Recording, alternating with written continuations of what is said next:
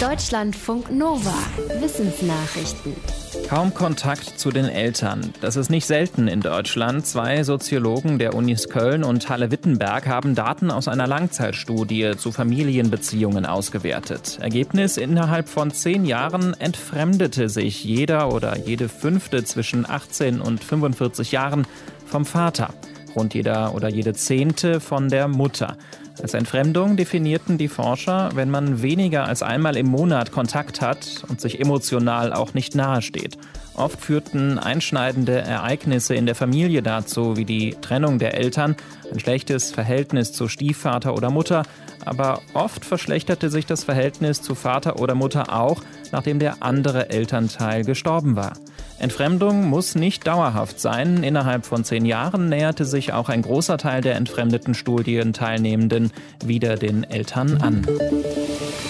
Wie lange braucht ein Wald, um sich komplett zu erholen von Abholzung und anderen menschlichen Eingriffen? Das haben Forschende bei Regenwaldflächen in der Elfenbeinküste untersucht. Dort wurde im Tai-Nationalpark bis vor 45 Jahren noch Bäume gefällt. Seitdem konnte sich das Gebiet regenerieren. In der Gegend haben die Forschenden mehrere Waldstücke untersucht, und zwar zweimal im Abstand von 15 Jahren. Dabei stellten sie fest, grundsätzlich hat sich das Gebiet zwar schon erholt, aber nicht vollständig.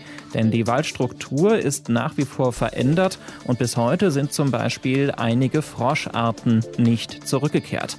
Deshalb vermuten die Forschenden, dass ein Wald deutlich länger als die bisher vermuteten 30 Jahre braucht, um sich vollständig zu erholen. Laut ihrer Studie sind es mindestens 40 bis 60 Jahre. Vielleicht kann sich so ein Ökosystem aber auch gar nicht komplett wiederherstellen. Kunst provoziert gern und dazu gehört für manche Menschen auch Nacktheit. Das ist für Museen heutzutage ein Problem, wenn sie Werbung auf Social Media machen wollen, denn dort werden Kunstwerke, die nackte Menschen zeigen, in der Regel zensiert. Manchmal werden offenbar sogar auch die Kanäle von kulturellen Einrichtungen zeitweise blockiert. Deshalb haben sich die Wiener Museen jetzt als Protest- und Marketingaktion auf der Plattform OnlyFans angemeldet, auf der viele erotische oder pornografische Inhalte kostenpflichtig angeboten werden. Dort sind ab sofort auch weltbekannte Kunstwerke Wiener Museen zu sehen, die als anstößig, nicht jugendfrei oder über 18 gelten. Darunter zum Beispiel Werke des expressionistischen Malers Egon Schiele oder Aktgemälde von Amadeo Modigliani. Nutzer müssen dafür ein kostenpflichtiges Abo abschließen und bekommen ein Museumsticket dazu. In den Museen sind die nackten Kunstwerke weiterhin zugänglich. Ein fieses Bewerbungsgespräch oder die Abschlussprüfung an der Uni. An solche stressigen Erlebnisse erinnern wir uns oft noch Jahre später, ziemlich genau, Jetzt haben Forschende der Ruhr-Uni Bochum untersucht, woran das liegt. Dafür haben sie eine Versuchsgruppe in ein stressiges Bewerbungsgespräch geschickt. Anschließend konnten sich die Teilnehmenden viel besser an Details aus der Situation erinnern als eine Kontrollgruppe, die nicht unter Druck gesetzt worden war. Dabei ging es um Gegenstände wie eine Kaffeetasse, aus der ein Mitglied des Bewerbungskomitees getrunken hatte. Außerdem wurden den gestressten Teilnehmenden anschließend Fotos des Bewerbungskomitees gezeigt. Dabei war die Gehirnaktivität sehr ähnlich zu der bei Objekten wie der Kaffeetasse. Daraus schließen die Forschenden, dass das Bewerbungskomitee Stress ausgelöst hatte und bestimmte Objekte damit besonders verbunden wurden und dadurch besser in Erinnerung blieben. Das könnte wichtig sein, um emotionale und traumatische Erinnerungen besser zu verstehen.